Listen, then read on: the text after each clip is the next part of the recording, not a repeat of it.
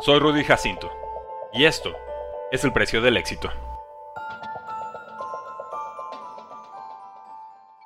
¿Cuál es el precio del éxito? Aaron Rodgers, quarterback de Packers, lo conoce bien. Aaron Charles Rodgers nació el 2 de diciembre de 1982 en Chico, California, el segundo de tres hijos entre Edward Wesley Rodgers y Darla Light. Creció con valores católicos, humildad y confianza en sí mismo. Admiraba las hazañas heroicas de sus 49ers, de Joe Montana y de Michael Jordan. A los dos años veía juegos completos de americano. A los cinco, reconocía formaciones y lanzaba con precisión. Brilló como quarterback de Pleasant Valley High, pero no recibió ofertas de División 1 pese a ser prospecto de tres estrellas. Medir unos 78 metros y jugar en una escuela de bajo perfil fueron las causas. Consideró retirarse, dedicarse al béisbol o convertirse en abogado, pero Butte Junior College, a minutos de su casa, revivió su sueño. Ahí consiguió 10 victorias, 26 pases de anotación y la atención de Jeff Tedford, el head coach de California Berkeley, que le ofreció una beca.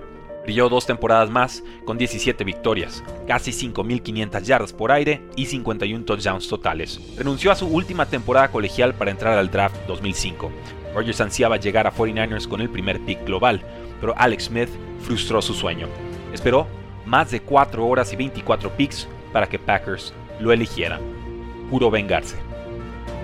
Brett Favre, quarterback de Packers con 35 años y 3 MVPs, se rehusó a ser su mentor. La salida de Favre en 2008 le dio a Rodgers la titularidad en su cuarto año.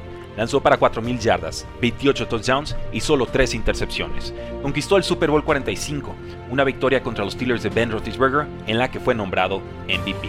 Al año siguiente, terminó con récord de 14 victorias, 45 touchdowns, 9 intercepciones y MVP, pero sin Super Bowl. Packers fue eliminado por los Giants de Eli Manning. Las tragedias en postemporada se volvieron tradición.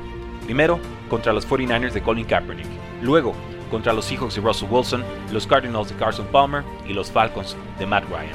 Su head coach Mike McCarthy fue despedido en 2019 por falta de resultados, play calling conservador y diferencias con Rodgers, quien nunca le perdonó ser coordinador ofensivo de San Francisco cuando tomaron a Alex Smith.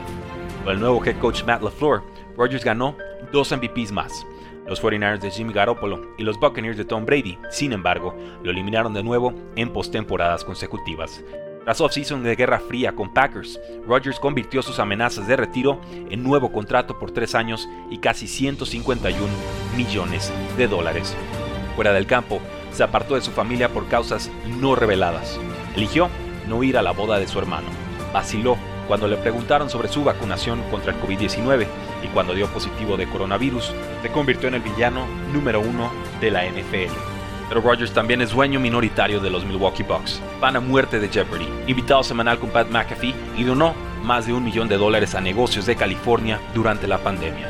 Con casi 39 años, 4 MVPs, 4 First Team All Pro, 10 Pro Bowls y casi 5 touchdowns por cada intercepción, Rogers vive el último capítulo de su carrera.